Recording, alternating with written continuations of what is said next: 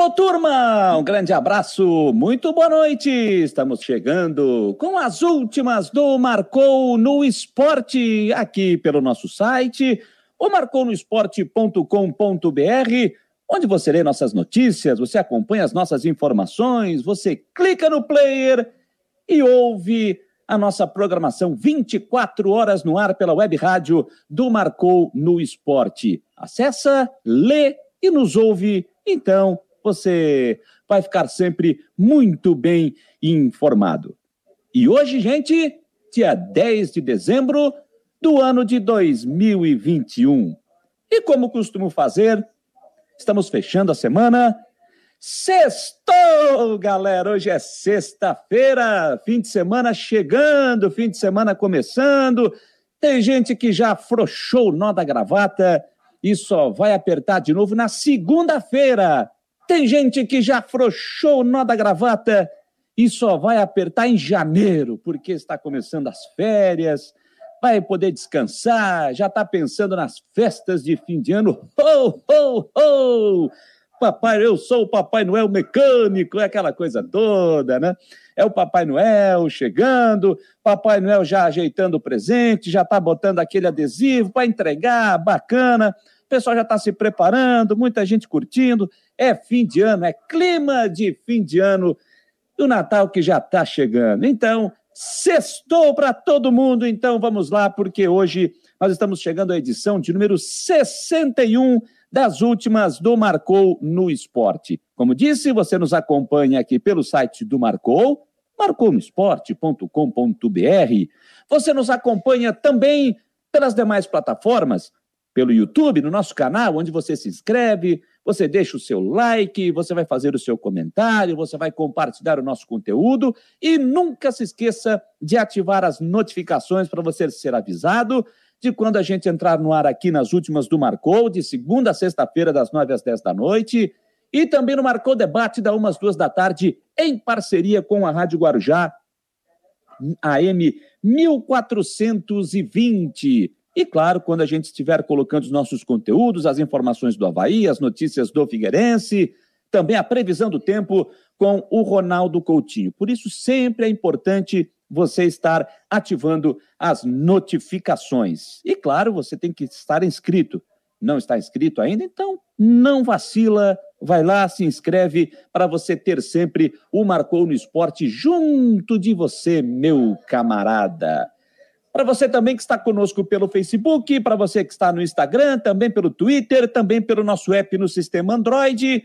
Se você tem o sistema iOS, então é mais você vai lá, você digita Marcou no Esporte, você vai acessar o site, vai na aba do site, você clica e aí você vai ficar acompanhando a nossa programação também de uma forma bem tranquila, bem tranquila realmente. Então, não tem para onde correr, onde você for tem Marcou no Esporte. E claro, como a gente sempre gosta de lembrar, vou botar na tela aqui o nosso WhatsApp, 48 é o nosso código, 988 128586 é o nosso telefone, onde você vai interagir, você vai fazer parte do nosso grupo de transmissão, você vai receber as notícias, foi para o site, foi para o Twitter, está indo para o seu celular, está indo para o seu WhatsApp, você estará sempre informado com as notícias do Marcou no Esporte. Acesse aí, faça parte, 48 988 12 8586 é o WhatsApp do Marcou no Esporte. Beleza, gente?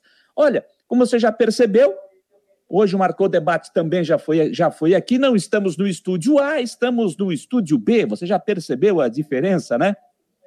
Não estou em Florianópolis, estou em Criciúma, aqui no sul do estado de Santa Catarina de onde nos próximos dias vamos fazer os nossos programas, o Marcou Debate, as últimas do Marcou aqui da cidade de Criciúma, que nesse momento, eu estou olhando aqui a temperatura, está dizendo que está 18 graus. Não acredito que está 18 graus aqui, não. Acho que está um pouquinho mais, tá? Acho que está um pouquinho mais, está uma temperatura bem agradável aqui no sul do estado. 18 graus é o que está marcando aqui, mas, né? É o que diz, mas eu acho que está um pouquinho mais. Em Florianópolis, deixa eu dar uma espiada aqui, Florianópolis indica 21 graus. E eu vou dizer, eu acho que aqui em Criciúma deve estar por aí, hein? 21, 22. Hoje no Marcou Debate Estávamos com temperatura igual, 24 graus aqui, 24 graus em Florianópolis, mas agora está marcando essa diferença, mas eu sinceramente estou achando que aqui está com cara de 20, 21 graus também, mas marca 18, com tempo onde eu vejo um céu estrelado, uma tendência de tempo bom aqui para o sul do estado amanhã, pelo menos essa é a expectativa. E hoje tivemos aqui também um, uma, uma sexta-feira de muito sol aqui na cidade de Criciúma. Mudando aqui o sistema, vamos ver quem foi o like 01 da noite. O Mário Malagoli. Fazia tempo, hein, que ele não era o like 01 da noite. Então, o Mário Malagoli, que nos acompanha pelo YouTube, e é o like 01 desta noite de sexta-feira. Vou botar na tela aqui, tá? O Mário Malagoli que deu boa noite. Vou botar ele na tela. Aí, ó. Tá aí o Mário Malagoli dá na tela, o like 01 da noite, dando o seu boa noite. Conosco aqui também o Rodrigo Florenço, também dando o seu boa noite. O Rogério Silva Guimarães, hoje você perdeu de novo, hein, Rogério? Você não foi o like 01 da noite. Luciano Melo, boa noite, Jâniter, Mário Malagoli, demais companheiros de Notícias da Noite. Grande abraço, rapaz. Grande abraço ao Luciano Melo. O José Francisco Vieira também dando o seu boa noite. É, quem mais aqui? Dálcio Macedo, é isso? Dálcio? É. Dálcio Macedo. Boa noite. Você sabe informar as possíveis chegadas no Figueirense de forma oficial, não, viu, Dalcio? De forma oficial, não, não tenho essa notícia para poder te passar com mais precisão. Figueirense que se apresenta para a temporada de 22 na próxima segunda-feira, lá no CFT do Cambirela. Falando em Figueirense, já já vamos é, trazer notícias, informações do Figueirense, falar bastante do Alvinegro do Estreito, que começa suas atividades na próxima segunda-feira, visando a próxima temporada. O Tiago Roberto também já chegou por aqui. Alô, Tiago Roberto, boa noite a você, meu querido. O Valmir Vieira Filho. O Tiago Roberto está perguntando: quero saber do diretor de futebol do Havaí. Está demorando muito para anunciar. Pois é, Tiago, eu vou ter que concordar contigo, viu? Nessa eu vou concordar contigo. Eu acho que também está demorando um pouquinho, apesar de o presidente eh, Júlio Redet, presidente eleito, é, ter dito na segunda-feira, na entrevista no Marcou Debate, pedindo um pouquinho de paciência ao torcedor havaiano. Nessa linha também foi o Marquinhos Santos, gerente de futebol, ontem, quando nos concedeu a entrevista no Marcou Debate, também citou isso, pedindo paciência ao torcedor. Marquinhos até disse ontem que acreditava que o nome fosse é, ser conhecido nesse final de semana, pelo menos era a expectativa, disse o Marquinhos ontem. Mas por enquanto, pelo menos até o momento, nada, né? Até o momento, nada de oficial. Tá certo? Vamos ver quem está chegando aqui. O Marcos Aurélio Regis. Jâniter, lembro dos bons tempos da reportagem. Ah, ah tá. Tô... Lembro dos bons tempos da reportagem. E favor, passe as novas, contrata... as novas contratações do Havaí. Agora que eu entendi o seu recado aqui, viu, Marcos Aurélio? Rapaz, é bons tempos, né? Bons tempos. Rapaz, olha, tô meio enferrujado, mas nós vamos tentar ver se se a gente desenferruja. E olha quem está por aqui também, mandando aquele bonequinho, aquele emoji, aqui, ó, bracinho para cima. Alô, Cristian de Los Santos, nosso querido Canidia, que daqui a pouco vai chegar aqui para trazer as informações do Havaí, legal, daqui a pouco ele vai estar conosco e também está aqui fazendo parte da nossa equipe, está junto com a turma, quem sabe trocando uma ideia. Gente, para quem está aqui trocando uma ideia, pelo, pelo YouTube, no chat do YouTube, aproveita que o Cristian de Los Santos está ali pergunta que ele vai responder. O Christian vai responder para você. Vou jogar o Christian no compromisso. Vou jogar o Christian para o compromisso. Patrick Ramos Martins também está chegando. É... Janetero, como funciona para o ano que vem? Como funciona para o ano que vem? Na A tem o Havaí. Não entendi aqui o, o que, que funciona. Qual é a sua pergunta, Patrick? Não entendi. Não entendi. Depois você é, é, complementa aqui para eu poder entender e poder te responder que eu não entendi o seu questionamento. O Hélio Martins, boa noite. Rafael Cruz também, dando seu boa noite. É... Brusque, Criciúma e Chapecoense na Série B, verdade, verdade. É isso aí. Daqui a pouco, inclusive, vou dar uma relembrada aqui, tá, gente? Eu estava separando aqui os times que vão. Uh, tem visita aqui embaixo, né? Tem visita aqui embaixo. Uh, os times que vão jogar as, as três divisões, né? Pelo menos séries A, B e C, já tem os seus 20 times definidos. E a Série D ainda não dá para esperar. Santa Catarina tem os seus clubes definidos já para a Série D também, mas todos os clubes na Série D ainda faltando as definições, né? Mas daqui a pouco eu vou dar uma repassada legal aqui. Alô, Israel Constante! O Israel Constante, constantemente digo, ele é o cara que compartilha o seu Facebook com a sua esposa, que é a Patrícia. Né? Paulo, homem oficial, também já está por aqui, dando seu boa noite. Pô, muito legal a participação de todos vocês, chegando aqui pelo YouTube, também pelo Facebook. É muito legal vocês estarem interagindo conosco nessa noite de sexta-feira para nós para a gente dar aquela fechada legal na semana. Dá falar em fechada legal, vou dar uma fechada legal no meu microfone porque eu estou precisando dar um tossir um pouquinho aqui, tá, gente? Só um minutinho aí.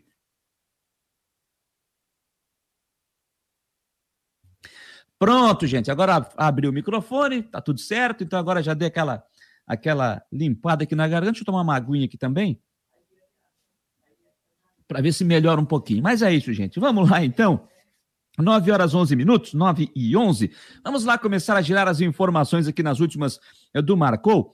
Gente, é, ontem no, no Figueirense aconteceu uma reunião importante do Conselho Deliberativo, é, com, com definições importantes também.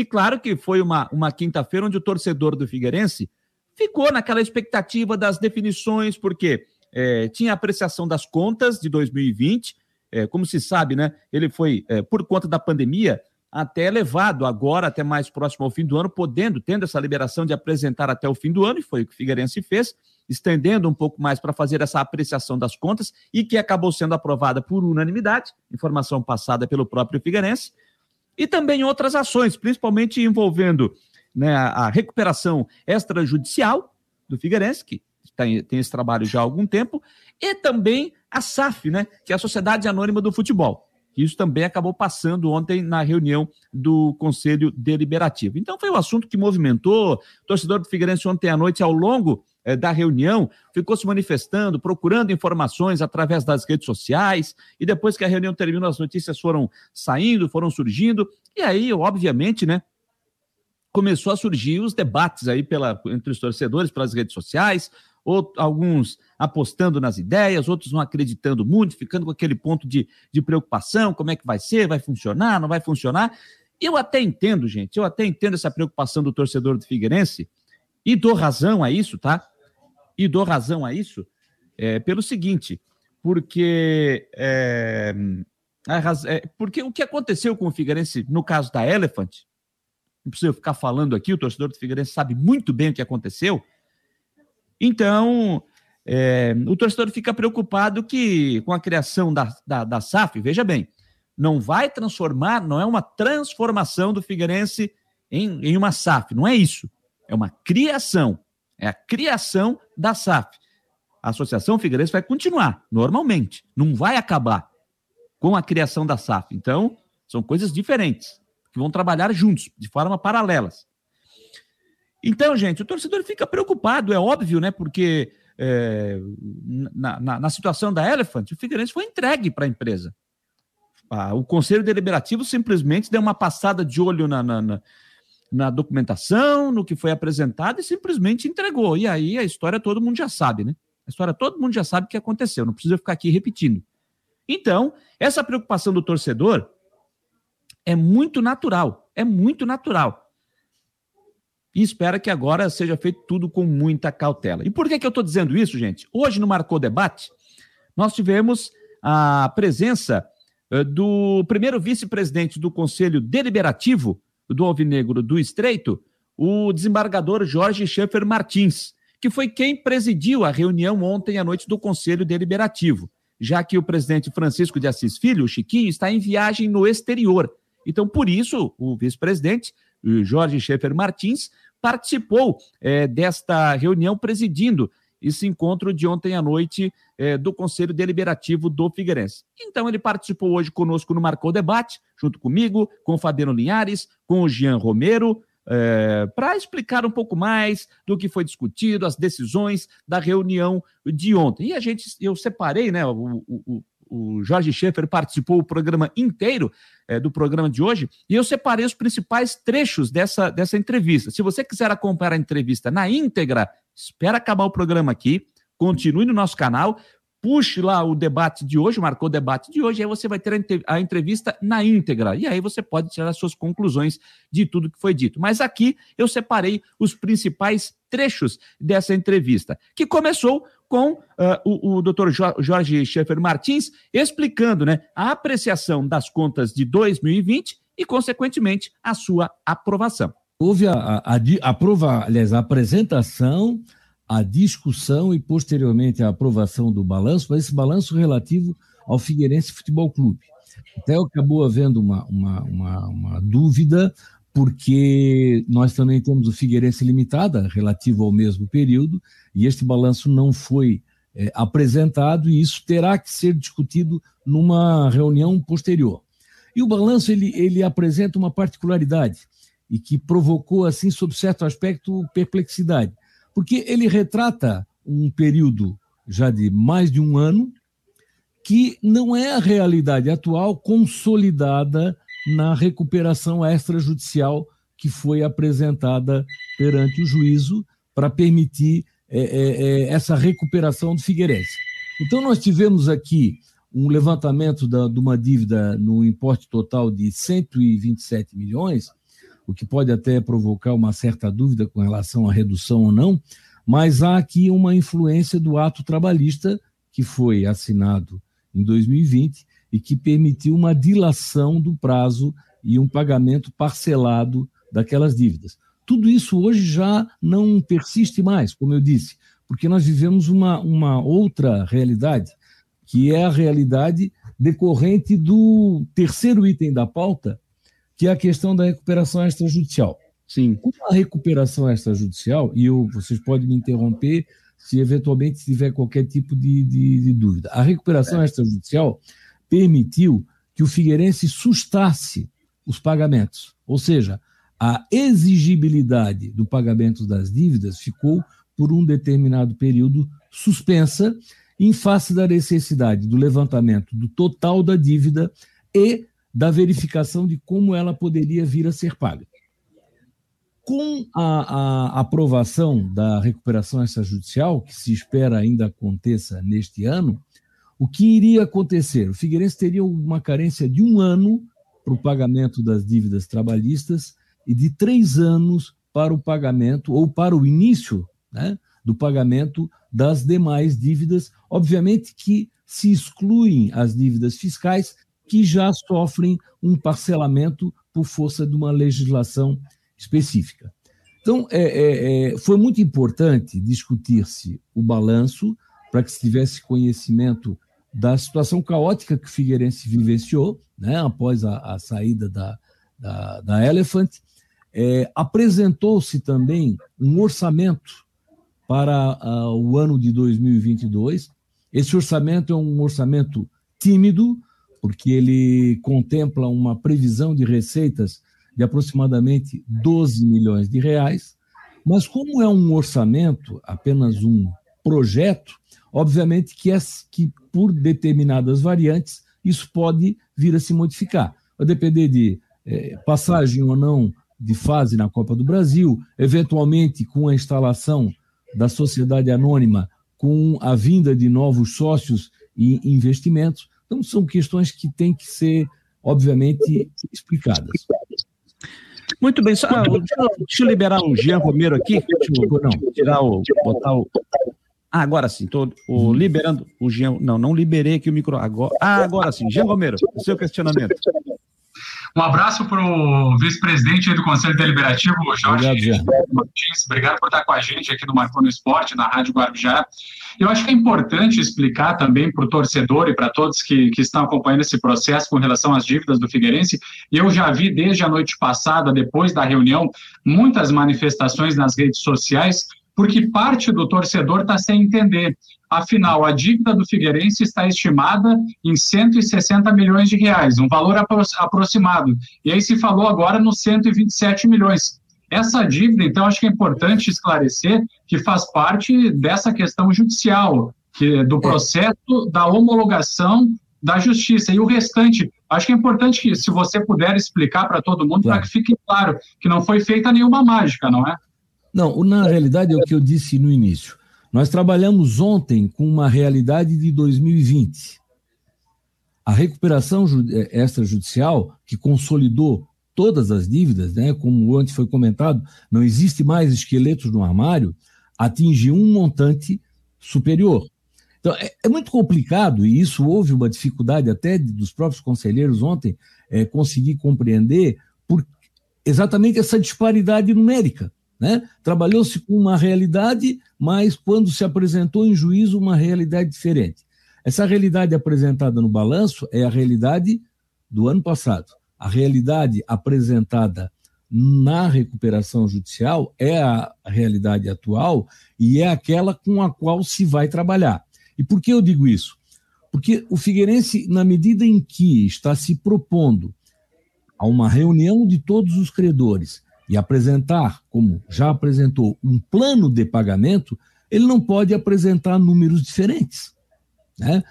O balanço é, uma, é o cumprimento de uma determinação legal. Agora, o balanço de 2021, aí sim, vai contemplar esse número que já está constando na recuperação extrajudicial. Eu não sei se eu me fiz suficientemente claro. Não, perfeito. É importante esclarecer isso. Acho que para separar e para que a torcida entenda, né, que não foi feita nenhuma mágica, né? Que... Não, não, não. O que eu acho assim importante esclarecer é o seguinte: uh, quando o Chiquinho assumiu na saída da, da Elephant, ele pegou um quadro caótico e todas as ações que foram tomadas à época foram ações emergenciais, ou seja, Figueirense tinha que continuar funcionando, né? Tanto no aspecto administrativo quanto no aspecto esportivo. A partir do momento que o Norton Beaupré assumiu a presidência do clube e com toda a sua equipe, o que, é que se procurou fazer? Um diagnóstico da realidade e uma projeção do que se poderia fazer com o Figueirense. Isso é uma coisa assim é, é, é inteligente e lógica, porque para você enfrentar um problema, você tem que ter um planejamento. Pois bem, para fazer isso, foi contratada essa empresa, Álvares e Marçal, que é uma empresa internacional que tem expertise nessa área. Então, foi feito todo um, um levantamento, um aprofundamento na situação do Figueirense, e por isso se optou pelo processo de recuperação extrajudicial. Quando o Figueirense fez essa opção, interessante, havia dúvidas se a recuperação extrajudicial poderia ser feita por uma associação e não por uma empresa. Tanto é que o juiz inicialmente indeferiu o pedido do Figueirense. O pedido do Figueirense foi deferido no Tribunal de Justiça pelo desembargador Torres Marques. Depois, a partir de agosto, quando se criou a legislação que trata da Sociedade Anônima de Futebol, a SAF, permitiu-se então que o clube de futebol pudesse pedir essa recuperação extrajudicial. E eu vou confessar a vocês que quando foi ingressado com esse pedido, eu fiquei em dúvida. Fiquei em dúvida porque era um instituto novo e, e, e até era um, de um ineditismo muito grande o clube de futebol agir dessa forma, mas hoje eu verifico que foi a medida mais inteligente que se poderia adotar. Por quê? Porque até o pedido de recuperação extrajudicial, a direção do Figueirense não podia fazer planejamento de uma semana. Não podia nem dizer, eu vou pagar o salário, hoje é, é, é sexta-feira, eu vou pagar o salário segunda-feira. Por quê? Porque bateu o dinheiro na segunda-feira, era bloqueado por uma penhora ou por um qualquer outro direito. E a recuperação judicial estancou essas situações e permitiu um fôlego. Pois bem, em razão disso, e com o advento dessa nova lei da, da Sociedade Anônima de Futebol, aí passou-se a estudar a possibilidade, e o pessoal está tá entendendo equivocado, não é de transformar o Figueirense numa sociedade anônima. É do Figueirense criar uma sociedade anônima. São duas instituições diferentes. Uma é o Figueirense Futebol Clube, o outra seria o Figueirense SAF. Elas coexistiriam e o Figueirense Futebol Clube, num primeiro momento, teria 100% das ações da Sociedade Anônima do Figueirense. E aí depois sim vai se estudar qual é a forma de abertura para que outras pessoas possam vir a ser sócias e definir-se percentuais. Aí a primeira parte da entrevista, né, com uh, a presença do primeiro vice-presidente do Conselho Deliberativo do Figueirense, desembargador doutor Jorge Schaeffer Martins, na entrevista que ele nos concedeu hoje no Marcou Debate. Comigo, com o Fabiano, com o Jean Romero, trazendo alguns pontos importantes. Já já vou botar outro trecho aqui eh, da entrevista que ele nos concedeu. Deixa eu só citar aqui o Gilson Carturano, que é torcedor do Figueirense, mas que mora lá em Brusque. Ele está dizendo o seguinte: eu escutei a entrevista com o nosso conselheiro, porém, não pode ficar como estamos, porque são muitos anos sem conquistas e campanhas decentes. Eu acredito no Júnior, ele está falando do Júnior Rocha, que terá que ser esperto para montar um elenco de homens com vergonha na cara para honrar a camisa alvinegra. Meu, abraço, meu abração, Decordes, é o Gilson Carturano, torcedor do Figueirense, lá na cidade de Brusque, que sempre está conosco aqui, está sempre nos acompanhando. Como ele disse aqui, ele já viu a entrevista, né?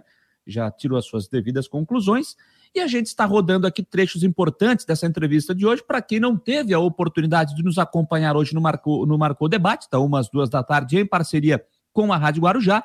E agora a gente tem essa oportunidade de tirar pontos importantes para que você, que está tendo a oportunidade agora de ouvir e tirar as suas conclusões sobre a reunião do Conselho Deliberativo que aconteceu na noite de ontem no estádio Orlando Scarpelli. 9h27, seguindo aqui com a entrevista, o doutor Jorge Schaefer Martins também explicou né, como vai funcionar essa questão da SAF, a Sociedade Anônima do Futebol, que também foi discutida ontem à noite e que, de acordo uh, que foi passado pelo Figueirense, acabou sendo aprovado com 37 votos contra quatro é, que estavam pedindo para que, quatro conselheiros estavam pedindo para que a votação fosse postergada, não fosse realizada ontem, mas foi 37 a 4 é, nessa reunião de ontem. E o doutor Jorge Schaeffer Martins explicou, né, na prática, como é que isso vai funcionar e como isso pode render frutos para o alvinegro do Estreito. Ontem, para tratar desse assunto, depois das explicações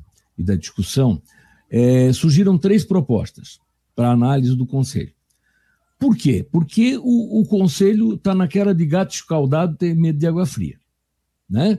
As experiências anteriores, infelizmente, não foram as melhores, né? muito ao contrário.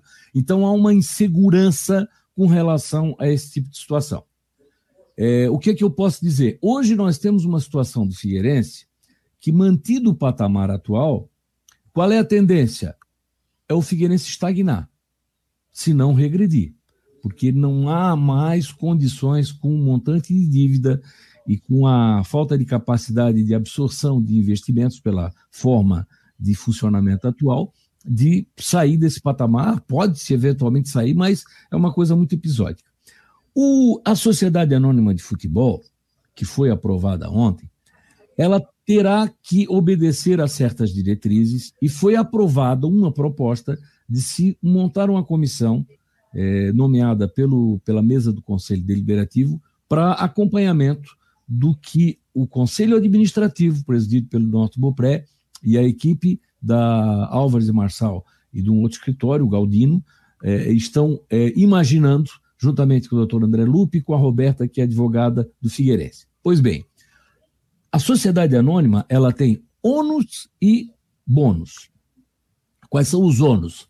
Aliás, os bônus. Os bônus é que você pode é, obter a participação de sócios, e esses sócios, obviamente, para ingressar, vão ter que despender dinheiro, né? e obviamente que dependendo da quantidade de ações que vier a, a adquirir, vai ter participação na gestão, porque lá é obrigatório criar um conselho é, gestor e um conselho fiscal.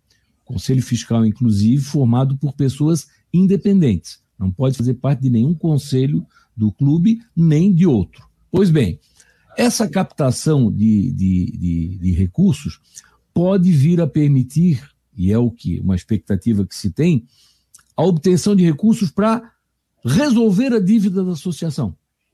Se não de uma forma imediata, mas é, obter recursos para que isso venha a ser pago ao longo do tempo. Tem os ônus, só que os ônus eu penso que eles são positivos. O ônus que tem é o seguinte: você tem que ter uma gestão profissional. Quem for gestor vai responder pessoalmente. Ou seja, é, você vai ter que ter um planejamento. Se eu ganho 100, eu tenho que pagar 30, eu só vou pagar gastar 70.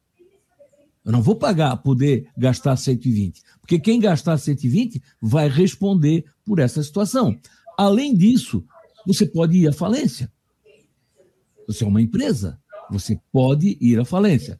Aí ontem foi perguntado, mas e, e como é que acontece se não houver a SAF? Bom, não vai à falência, mas pode fechar, pode quebrar. Eu vou dar um exemplo para vocês. Eu, eu morei em Blumenau durante toda a década de 90 e que tinha o Beck, que era um clube que tinha tradição na cidade, que tinha torcida. O Beck fechou. E fechou por quê? Porque não tinha mais como pagar as suas dívidas. Então, o risco que existe da associação ou da empresa, ele é basicamente o mesmo. Qual é a diferença? É que com a empresa poderá vir aquela palavra que é, que é uma coisa que o torcedor do Figueirense não pode nem ouvir falar, que é o tal do aporte. Né? Mas Sim. esse aporte agora não é um aporte de um mecenas, não é um aporte de um investidor, mas é o aporte de uma pessoa que vai ingressar na sociedade querendo que ela dê certo, senão ele vai ter prejuízo. Você vê também, é, Jorge Scheffer, que esse é o caminho da retomada de conquistas para o Figueirense, né? O Janter também usou essa, essa palavra, não, não essas palavras, mas sim, sim. um avanço do Figueirense. Você vê, então, dessa forma, e, e, e com relação ao ônus citado, por exemplo, de ser um trabalho profissional e de responder até mesmo se gastar mais do que, do que a entrada de dinheiro. Isso pode causar daqui a pouco uma fuga de pessoas ou de, de enfim, por estarem preocupados assim, em ter problemas particulares por estar é, colocando o seu nome à disposição, mas daqui a pouco responder por isso. Como é, qual é o seu entendimento e até mesmo o que foi dito pelos Olha, conselheiros sobre isso? A questão é a seguinte: é, criticou-se muito as experiências anteriores que o teve, principalmente a experiência com a Elephant, porque seriam pessoas absolutamente desligadas aqui da, da cidade, que não teriam lá muito compromisso, e de, de, uma forma ou de outra, se isso é verdade ou não, o, o, o projeto foi, foi um insucesso. Hoje nós temos uma equipe que está trabalhando lá, que está trabalhando com seriedade, e uma, uma equipe que conta com credibilidade.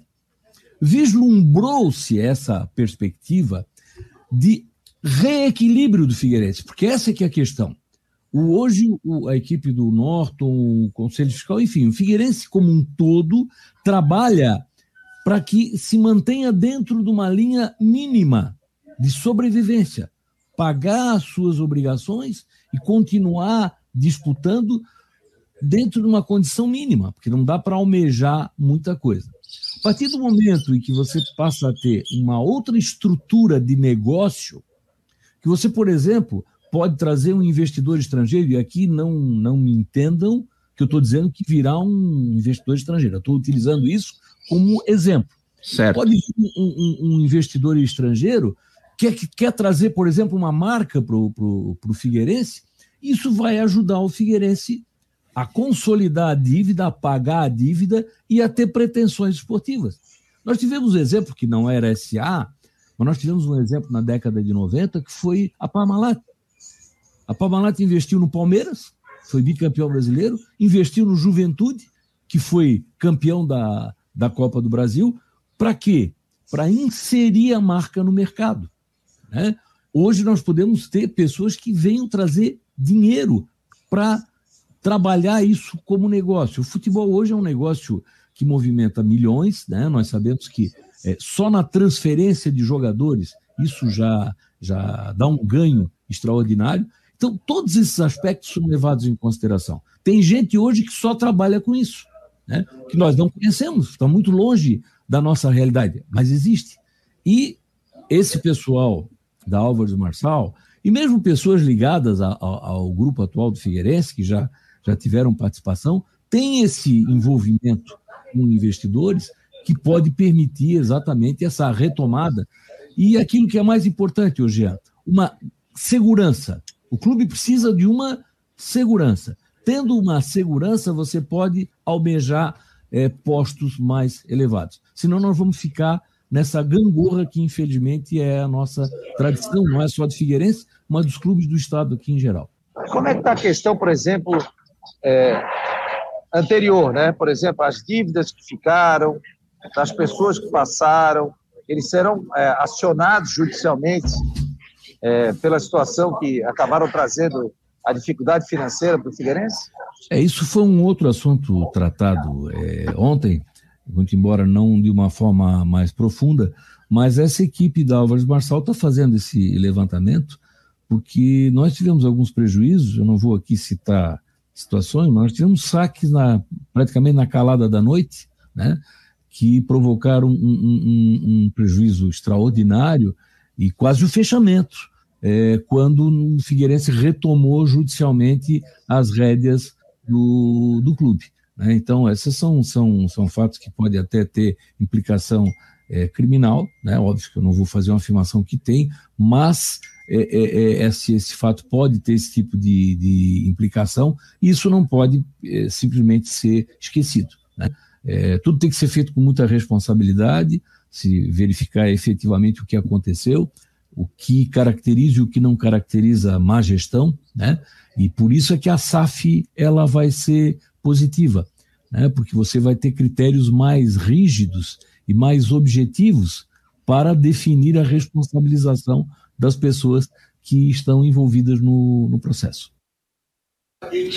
Aí mais uma parte né, da entrevista com o primeiro vice-presidente do Conselho Deliberativo do Figueirense, doutor Jorge Schaefer Martins, na entrevista que ele nos concedeu hoje dentro do Marcou Debate, explicando as definições e o que foi discutido na reunião do Conselho Deliberativo ontem à noite no estádio Orlando Scarpelli. Eu vou trazer agora uma terceira e última parte que a gente separou aqui eh, da, dessa, desse programa de hoje para que você pudesse acompanhar também aqui nas últimas do Marcou. Repito, se você quer ver a, entre, a entrevista na íntegra, que eu sempre brinco aqui, brin é, o, é o brincadeira, mas falando a verdade, né?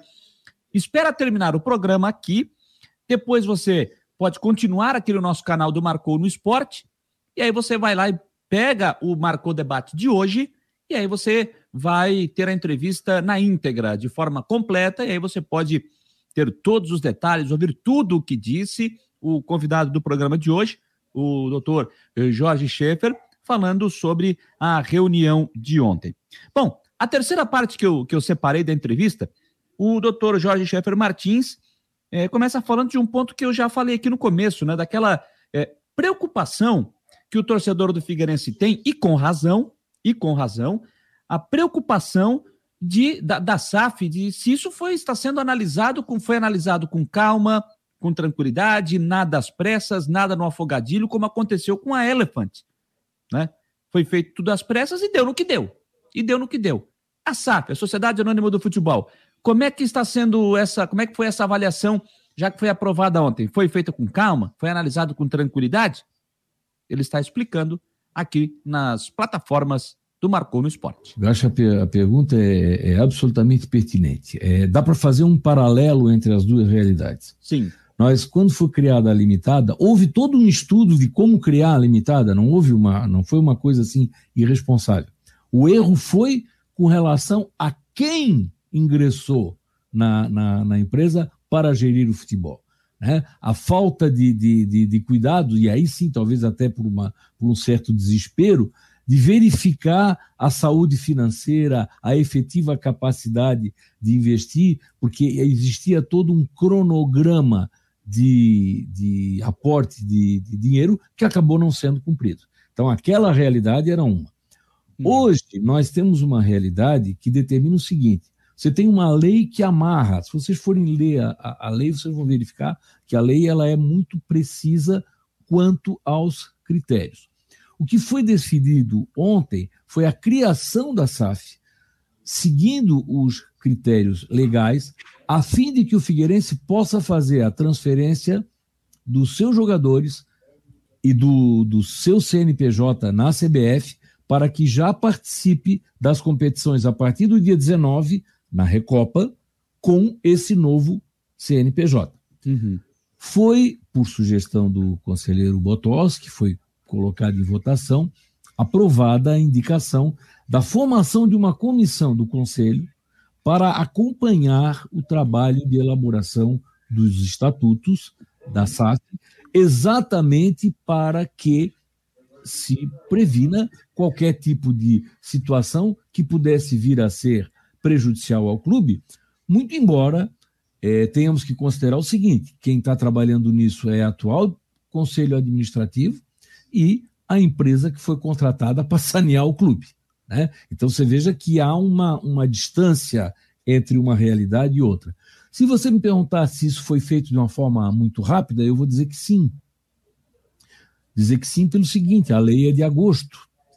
Mas nós temos o seguinte: ou fazemos agora, ou só vamos fazer no final de 2022.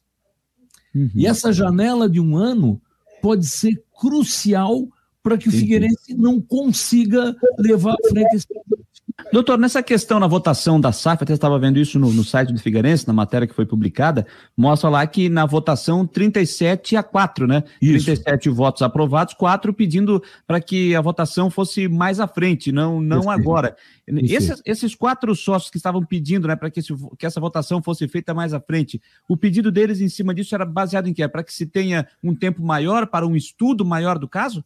Sim, eles, eles pretendiam é, é, que os estatutos fossem definidos previamente. Eu vou dizer para vocês o seguinte: é uma, é um, foi uma pretensão bastante razoável e bastante lógica. Ela esbarrou nessa dificuldade que eu mencionei para vocês, que é a da regularização da SAF nesse espaço de tempo que há do vácuo da inexistência de, de, de competições. Né? Então, é, é, sob certo aspecto, é um pragmatismo que foi empregado de maneira a tentar atender os interesses do clube, porque com um ano é, que se perca, pode-se perder grandes oportunidades. Eu queria aproveitar, doutor, agradecendo demais a sua presença aqui. É, o senhor falou há pouco né, que tem uma palavra que o torcedor do Figueirense é, não pode mais nem ouvir, que é o aporte. O aporte. Né? O aporte. O aporte financeiro, o torcedor do Figueirense não pode nem ouvir essa palavra. Mas tem uma outra sigla que o torcedor do Figueirense já fica com o pé atrás, mas já serve para pegação de pé dos torcedores rivais. E o senhor já explicou sobre isso, que é o tal do CNPJ. Sim. Né? Então a pergunta que pode estar sendo feita nesse momento: está sendo criado um novo CNPJ? Sim. A questão é o seguinte: você tem hoje o CNPJ do Figueirense Futebol Clube, você tem o, o, o CNPJ da Limitada, que está ativa porque tem dívidas, mas não está sendo utilizada, e você vai ter um CNPJ da SA, da SAF. Né?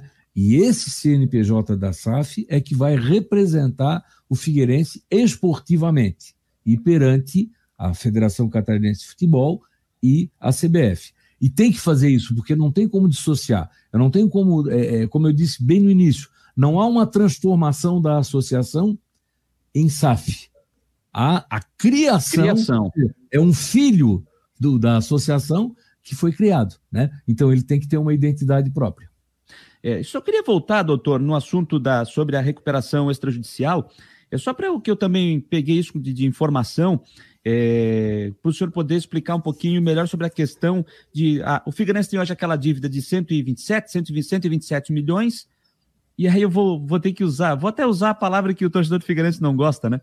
É, se alguém venha com um aporte de à vista de 40% do valor da dívida. Se ele vem com dinheiro, vai lá e ó, tá aqui. Sim. Abre a mala, tá aqui 40% da dívida, de um em cima do outro mata a dívida, quita a dívida com 40%? É, é, é uma das possibilidades. As possibilidades que se tem para a quitação da dívida seria exatamente a utilização de uma verba é, expressiva, né? E negocia-se com, com um concurso de credores, olha, a dívida é tanto, mas nós podemos pagar, digamos, 40%. Sim. Vocês aceitam? Aceitamos, zerou a dívida privada, né? Eu não estou falando da dívida fiscal. Sim. Ou pode-se fazer o seguinte: olha, nós temos uma, uma um aporte de, de, de, de, valores que vai ser feito no espaço de dois, três anos, né? Então nós negociamos aqui, nós temos uma redução, estou chutando, tá? Ninguém falou isso. 30% no, no, na dívida, 40%, nós fazemos parcelado e resolvemos a vida de todo mundo. Isso já foi feito eu não acompanhei, mas disse que isso já aconteceu quando o Paulo Prisco Paraíso assumiu o Figueirense em 1999. Teria sido feito esse levantamento, teria, teriam sido chamados os credores e negociado o pagamento com um deságio. Tá aí então as partes da entrevista que a gente que eu reproduzi aqui, eu separei os principais trechos dessa entrevista que foi concedida hoje no Marcou Debate do primeiro vice-presidente do Conselho Deliberativo do Figueirense, Dr. Jorge Schaefer Martins. Repito, se você quiser acompanhar a entrevista na íntegra, é só continuar aqui no nosso canal, busca lá o Marcou Debate de hoje e aí você pode é, ver a entrevista na íntegra, com outros pontos também interessantes desta conversa, e aí você pode tirar as suas conclusões de tudo que foi dito na, na entrevista de hoje da reunião do Conselho Deliberativo que aconteceu ontem à noite no estádio Orlando Scarpelli. Deixa eu dizer aqui quem está chegando, o Juscelino Lichtenfels está por aqui dando boa noite, o Leonardo está perguntando se já tem algum investidor. Sinceramente, não tenho essa informação, Leonardo, se, se tem algum investidor ou não. Então, essa resposta ficarei te devendo, viu, meu querido? O Eric Mesquita também já está tá chegando por aqui, dizendo via Facebook, baita programa, obrigado, Eric. O Gabriel 21 também está chegando. Alô, Gabriel 21, espera terminar, depois volta o programa, viu? Que tá chegando atrasado, hein? Tá chegando atrasado. É, depois volta e vê do começo. O Rafael Manfro também já chegou, dá o seu boa noite. O DV também está dando o seu boa noite. É, e o Juscelino Lichtenfeld está dizendo: temos que criar algo novo, não pode permanecer como está. Falando sobre essa questão do Figueirense. Gente, continuando a falar do Alvinegro do Estreito, vamos falar agora de outras informações mais com o Jean Romero, que está chegando para trazer as notícias do Figueirense, que se apresenta segunda-feira para começar a temporada de 22. Pessoal, um forte abraço. As decisões tomadas pelo Conselho Deliberativo do Figueirense trazem uma expectativa de que 2022 possa ser um ano mais positivo e os anos seguintes também, no que diz respeito ao equilíbrio das contas e aos investimentos no futebol também, inevitavelmente. A criação, por exemplo, da SAF, da Sociedade Anônima de Futebol, a possibilidade dessa utilização, como outras equipes do futebol brasileiro já também fazem parte, como o Atlético Paranaense, o Cruzeiro, também o América Mineiro, já o Figueirense dando o pontapé inicial e projetando um melhor equilíbrio financeiro. Com relação a esses processos, também o clube aguarda a homologação da questão judicial da dívida para que os valores que cheguem não sejam mais bloqueados. Parte desses recursos hoje acabam sendo bloqueados pela justiça e o Figueirense projeta uma temporada melhor nesse sentido. Aprovação também do orçamento das contas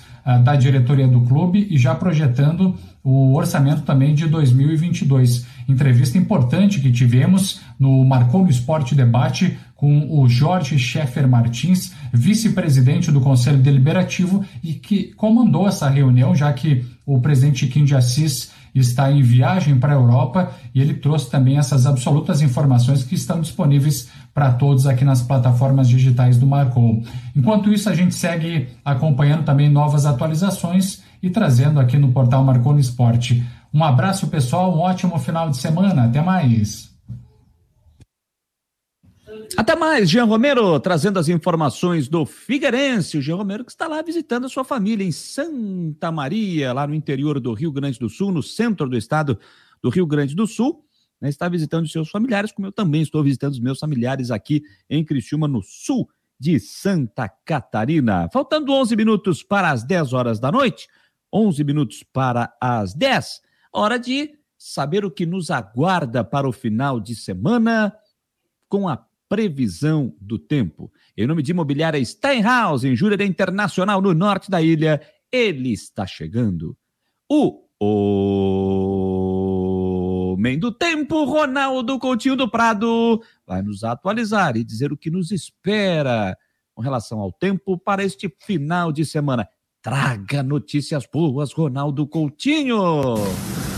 Boa tarde e noite ao pessoal do Marcou do Esporte. Não esqueça aqui, ó, no, no site nós temos aqui o Coutinho, patrocinado pela imobiliária Jurerê Internacional, compra, venda o que for, Steinhaus, Jurerê Internacional. E vamos ao nosso tempo. Hoje está um dia bonito na região. Temos o que? Abaixa aquela baixa pressão grande aqui jogando o vento de sul para cá, trazendo um ar mais seco e vamos ter aí uma condição de tempo realmente aproveitável. Tem mais nuvens aqui no litoral, mas está um dia bonito com sol, alguma nebulosidade e outras áreas também. A máxima hoje vai ser aqui em Itapiranga, com em torno de 39 graus. A mínima foi aqui na região de Vargem Bonita, com 4 e 8. Aqui na Serra ficou em 5 e 7. Na capital tivemos mínima de 17 e 18 e deve chegar ou chegou aí por volta de 28, 29 graus. Agora à noite cai a temperatura. Agora de tarde, sol, céu azul, nuvens, tempo bom. Amanhã, sábado, fresquinho de manhã, pode ficar entre 15 e 18 graus. À tarde pode chegar ou passar dos 27, 30, um pouquinho mais, um pouquinho menos, mais quente na Grande Florianópolis. A chance de chuva no sábado é pequena, se tiver alguma pancada isolada no finalzinho da tarde e noite, podendo passar em branco, predominando mais o sol. É um sábado, finalmente, que o pessoal aproveita. No domingo, poderemos ter uma chance pequena de chuva. No domingo, pode ter aqui, ó, Nessa região aqui do estado, até pode ter alguma chuva já de manhã, depois melhora, abafa e no final da tarde e noite pancadas isoladas. Na capital e Grande Florianópolis, a chance de chuva no domingo de manhã é pequena, mais no final do dia à noite. Entre nebulosidade e sol, não baixa muito de 19, 21 graus, mais dentro do padrão, e pode chegar a uns 30 graus à tarde. Na segunda, repete. Amanhã amanhece com temperatura normal da época, quente, e à tarde passa dos 30, com pancadas isoladas entre a tarde e a noite. Mas não se anime muito não, porque está indicando que na quinta-feira que vem para frente cai de novo a temperatura. Da Climaterra para o Marcou Esporte, Ronaldo Coutinho.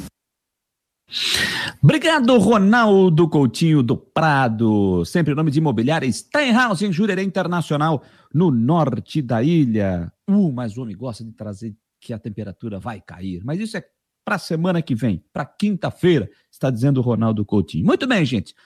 O José Francisco Vieira está dizendo o seguinte aqui, mais embaixo, ele me disse o seguinte, cadê? Deixa eu chegar aqui na mensagem. Janeteiro, você lê mensagem de quem elogia você, você lê mensagem de quem. Só lê mensagem de quem elogia o Figueirense?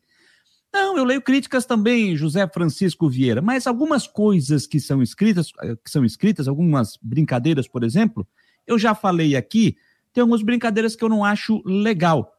Algumas coisas que precisam ter um pouquinho mais de respeito. Quando eu acho, no meu ponto de vista, como você fez um comentário sobre a SAF aqui, eu acho que não é legal. Então, quando eu acho que não é legal, eu não vou ler. Agora, quando fazem, eu leio críticas, leio elogios, sem problema nenhum. Agora, quando passa um pouquinho do tom, aí eu mantenho, eu prefiro manter um pouquinho de, do, do, respeito. Então, eu acho que algumas brincadeiras elas passam do tom. Passou um pouquinho do tom, aí eu já não. Desculpa, respeito o que você escreveu aqui. Quem está acompanhando está vendo, né? Sobre o que você falou, se, do que, que significa SAF, né? Alguma coisa, eu particularmente, eu acho que passou um pouquinho do tom, e quando passa do tom, eu não leio. Quem me conhece sabe, eu já falei isso aqui em algumas oportunidades. Beleza, José Francisco Vieira, continue conosco, continue conosco, dando as suas opiniões. Na hora que você quiser fazer alguma crítica, sem problema. Não passando do tom, tá legal, tá bacana. 9 e 54 gente, falamos do Figueirense, agora é hora de a gente trazer informações do Havaí. Torcedor do Leão da Ilha está vivendo essa expectativa da reformulação do elenco para a temporada de 22, quer saber quem será o novo executivo de futebol, se o Claudinei, Vieira, uh, Claudinei Oliveira vai ou não permanecer no estádio da ressacada, enfim. Mas tudo vai passar pelo novo executivo de futebol que vai chegar para substituir o Felipe Ximenes. Mas será que o Cristian de Los Santos tem alguma boa nova para o torcedor havaiano? Diga lá, meu jovem Cristian de Los Santos. Fala, meus queridos amiguinhos, aguardando ainda as definições do Havaí, sem muitas informações, mas, né, falando do Leão, conversamos nesta semana na Jovem Pan News Florianópolis, Pan News Esportes, com o centroavante Jonathan, ele está indo para o Atlético Paranaense, né, tem um pré-contrato já assinado e vai se apresentar a partir do dia 1 de janeiro. Falou de uma resenha muito engraçada que aconteceu quando ele publicou uma foto com o Jô, repercutiu pra caramba, eles foram afastados na época da equipe principal. Inclusive, Jonathan e Jô podem novamente fazer uma dobradinha no Atlético Paranaense. Nós já trouxemos essa informação e o Jonathan falou um pouco sobre essa questão, começando pela resenha. Vamos ouvir. Como é que foi aquela repercussão da foto famosa tua Tu aí do jogo, cara, nas redes sociais que vocês ainda colocaram lá os atacantes do, do time do time D. Aquilo ali rendeu uma resenha, acho que... Pois é, mano, eu, eu, vou te falar que eu nem, nem imaginava ter essa resenha toda e, e ter essa repercussão aí. Até que nós tava, foi numa viagem que a gente não foi, num jogo da Copa do Brasil, eu acho. Que foi a primeira fase da Copa do Brasil, que o jogo foi em Cascavel, que eu me lembro e a gente acabou não indo, e os caras ficaram acho, quase uma semana fora, porque tinha jogo depois fora em Criciúma, acho contra o Próspera, e a gente ficou uma semana ali treinando separado. E num treino desse a gente, ah, vamos tirar uma foto aqui na resenha, botei a foto e acabei comentando que a gente não tava nem jogando, né?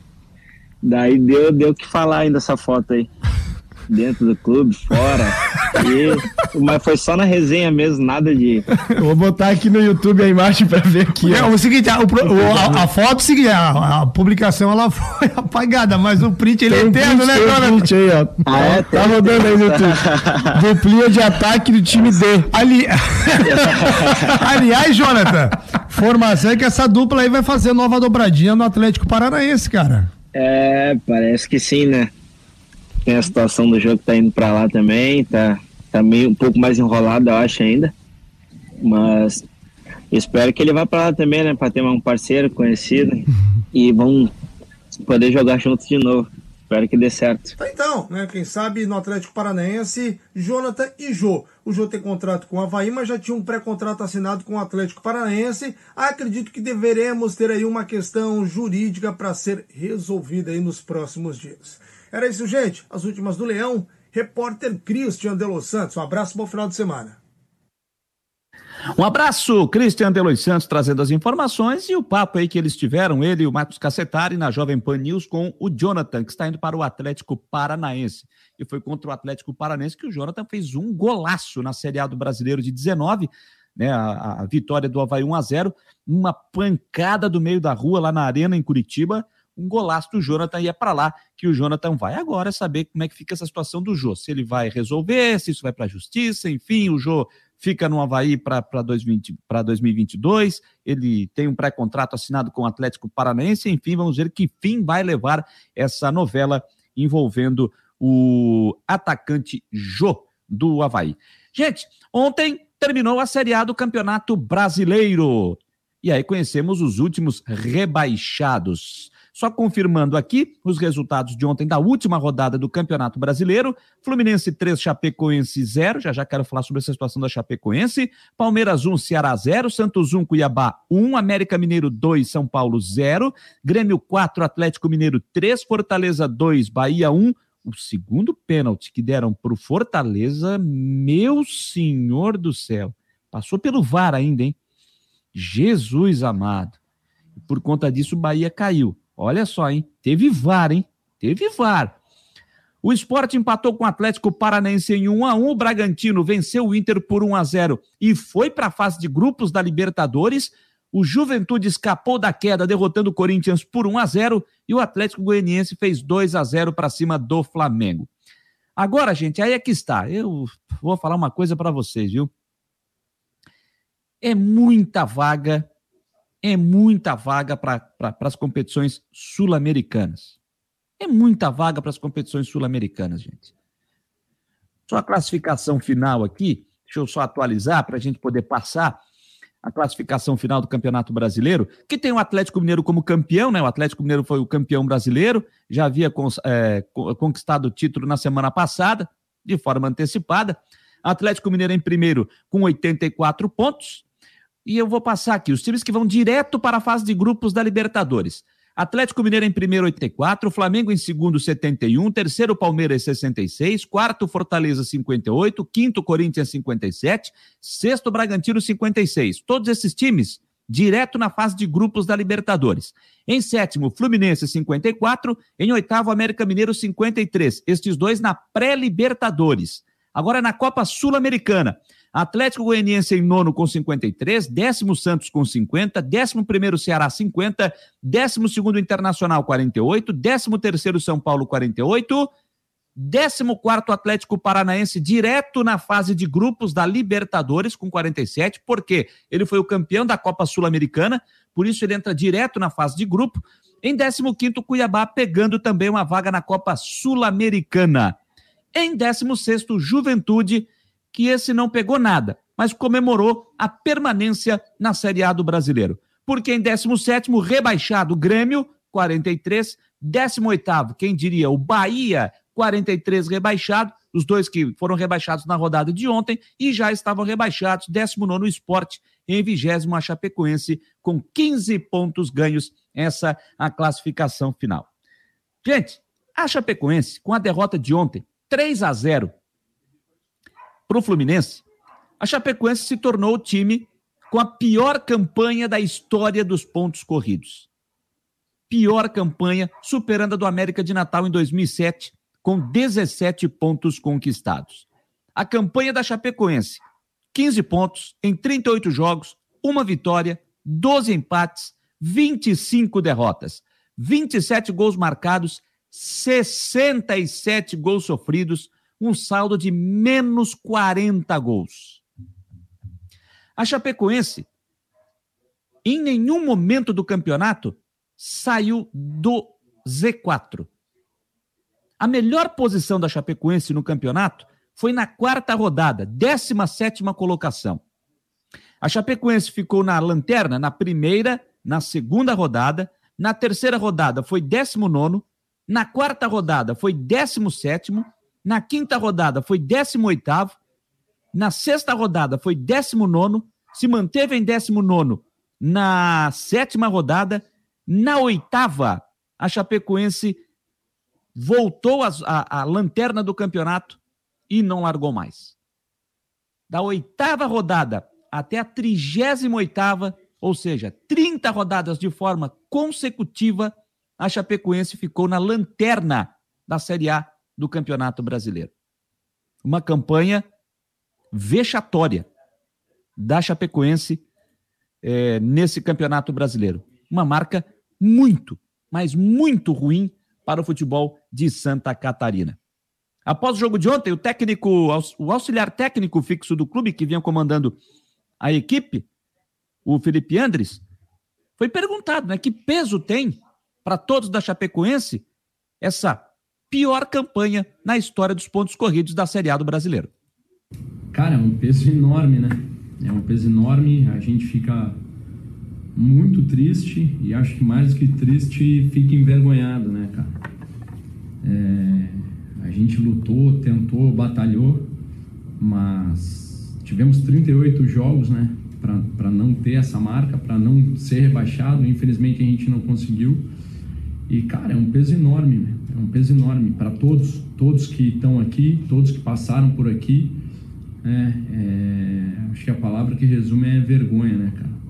A gente precisa ter, ter essa autocrítica e entender e, cara, é, baixar a cabeça, trabalhar e tentar ajudar o clube da melhor maneira para que o ano que vem a gente consiga dar a volta por cima e voltar para a Série A, cara, que é onde o clube merece estar. Mas com certeza tá doendo e vai doer por muito tempo, cara, infelizmente.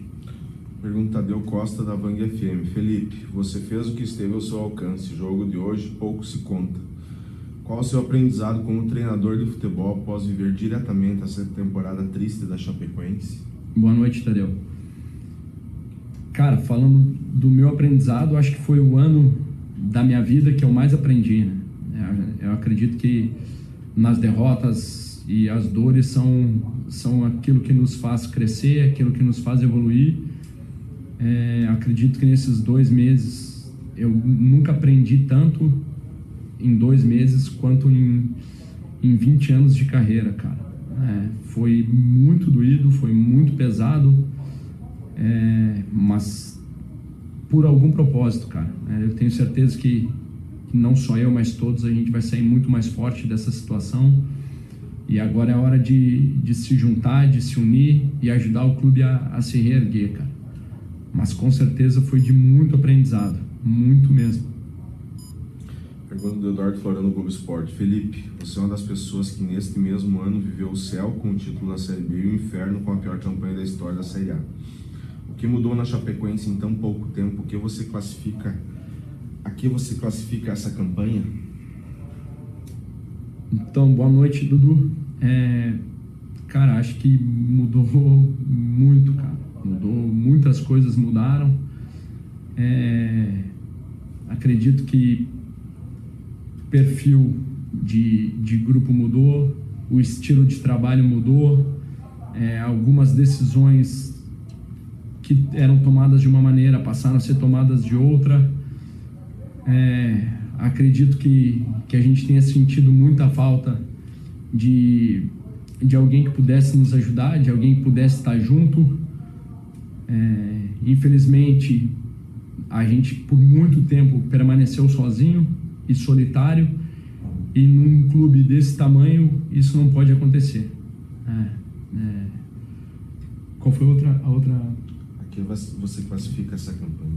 Cara, classifico como, como eu falei na, na pergunta do, do Rangel, como, cara, infelizmente vexatória, né? não é aquilo que a gente buscava, não é aquilo que a gente queria. E acho que a culpa é de todo mundo, cara. Né? Jogador, todas as comissões que passaram, direção. É, infelizmente não é aquilo que a gente queria, mas eu posso te garantir, eu sei que vocês acompanham os treinos, que é, determinação, vontade, entrega, isso daí sempre teve, cara. Todo dia, independente de qualquer coisa, independente dos resultados, a gente estava lá trabalhando, lutando, se esforçando ao máximo. É, e isso com certeza não faltou. É, pode, a gente sabe que pecou em algumas outras coisas, mas com relação à luta e à entrega, isso pode, pode ter certeza que nesse aspecto a gente não, não falhou, cara. Pergunta do Anderson Rodrigo da Condá FM. Felipe, que avaliação você faz do teu trabalho com o grupo de atletas desde que assumiu a equipe após ser técnico pintado e como foi a conversa com os atletas pós-jogo antes da coletiva? Cara, a conversa pós-jogo é... foi uma conversa bem difícil, né, cara, de ser falada. É um fim do ciclo, fim do ciclo para muitos. É... A gente fica triste. É... Eu mesmo Fiquei muito chateado, muito abalado, me emocionei porque desde que eu cheguei aqui, cara, eu, como é da minha pessoa, eu vivi o clube intensamente, me doando, me entregando e, e é muito pesado estar tá carregando esse fardo, né? E não só para mim, mas mas para toda a comissão, né, cara? E sobre sobre a minha campanha, sobre aquilo que aconteceu depois da saída do Pintado, cara, eu acredito que a gente tenha tentado é, colocar aquele espírito que a gente tinha no ano passado, né? De luta, de garra, de entrega. E, cara, acho que isso a gente conseguiu ter. É, a gente tentou ao máximo, Anderson. Se a gente for analisar os resultados, claro que a gente não tem nem o que falar, né? Foram muito ruins, mas não só os meus, né? De, de todos que por aqui passaram. Então, a gente sabe que foi difícil, mas é, tentar entender a, a, postura, acho que a gente, assim, não só desde o jogo do Corinthians, mas um pouco depois, é, a gente sempre tentou dar, é, criar alternativas, dar minutagem para alguns jogadores que a gente julgava que poderiam ficar para o ano que vem. E casualmente depois da derrota, depois do jogo do Flamengo, né, a gente eu fiz três jogos ali contra Corinthians, Cuiabá e Flamengo. E depois do jogo do Flamengo, que foi o jogo naquela semana que decretou o nosso rebaixamento, a gente acabou não conseguindo pontuar mais, né? E naquela semana aconteceram muitas coisas internas, muitas coisas difíceis que talvez tenham ocasionado é, essa situação da gente não ter conseguido pontuar mais. Mas volto a, frisar que entrega, luta e, e trabalho teve, cara. Né? É, muitas vezes a gente acaba julgando só os 90 minutos, mas o futebol vai muito além dos 90 minutos e muitíssimo além das quatro linhas, né? Não é só isso que faz o futebol, não é só 11 jogadores ou um grupo e a comissão que fazem o futebol, né? O futebol vai para muito além disso e infelizmente.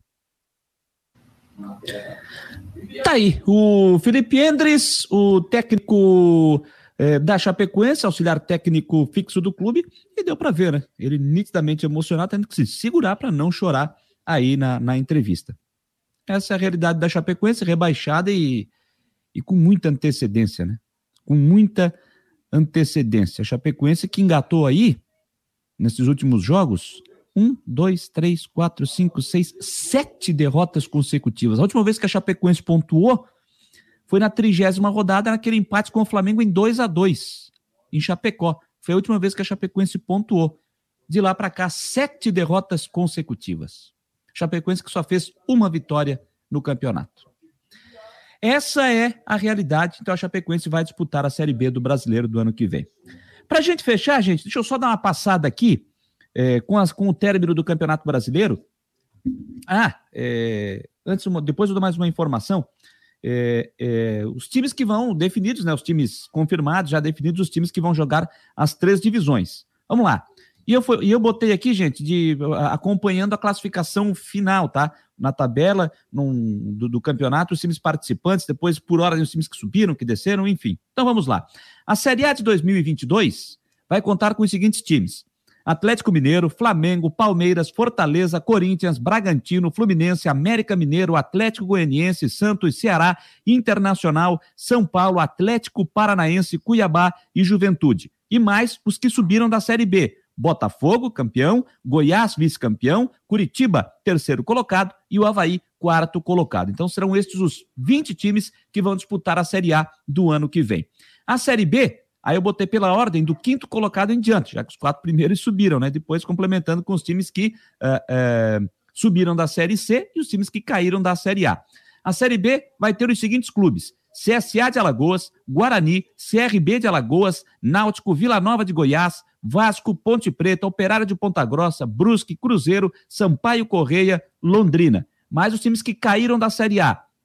Pela ordem: Grêmio, Bahia, Esporte Recife e Chapecoense. Mais os times que subiram da Série C: Ituano, Tombense, Novo Horizontino e Criciúma. São os 20 clubes que vão jogar a Série B do ano que vem.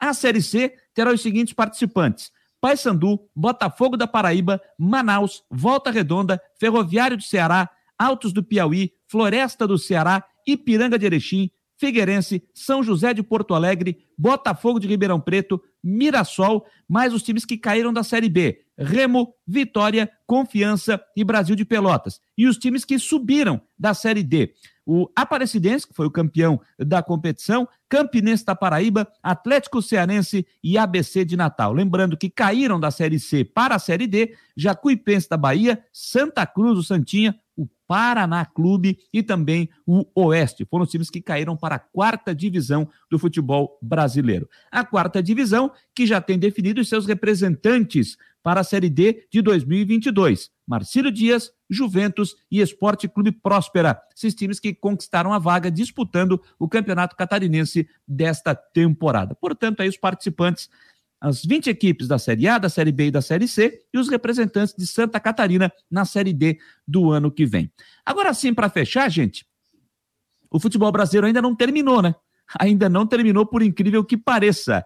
Começa nesse domingo a decisão da Copa do Brasil.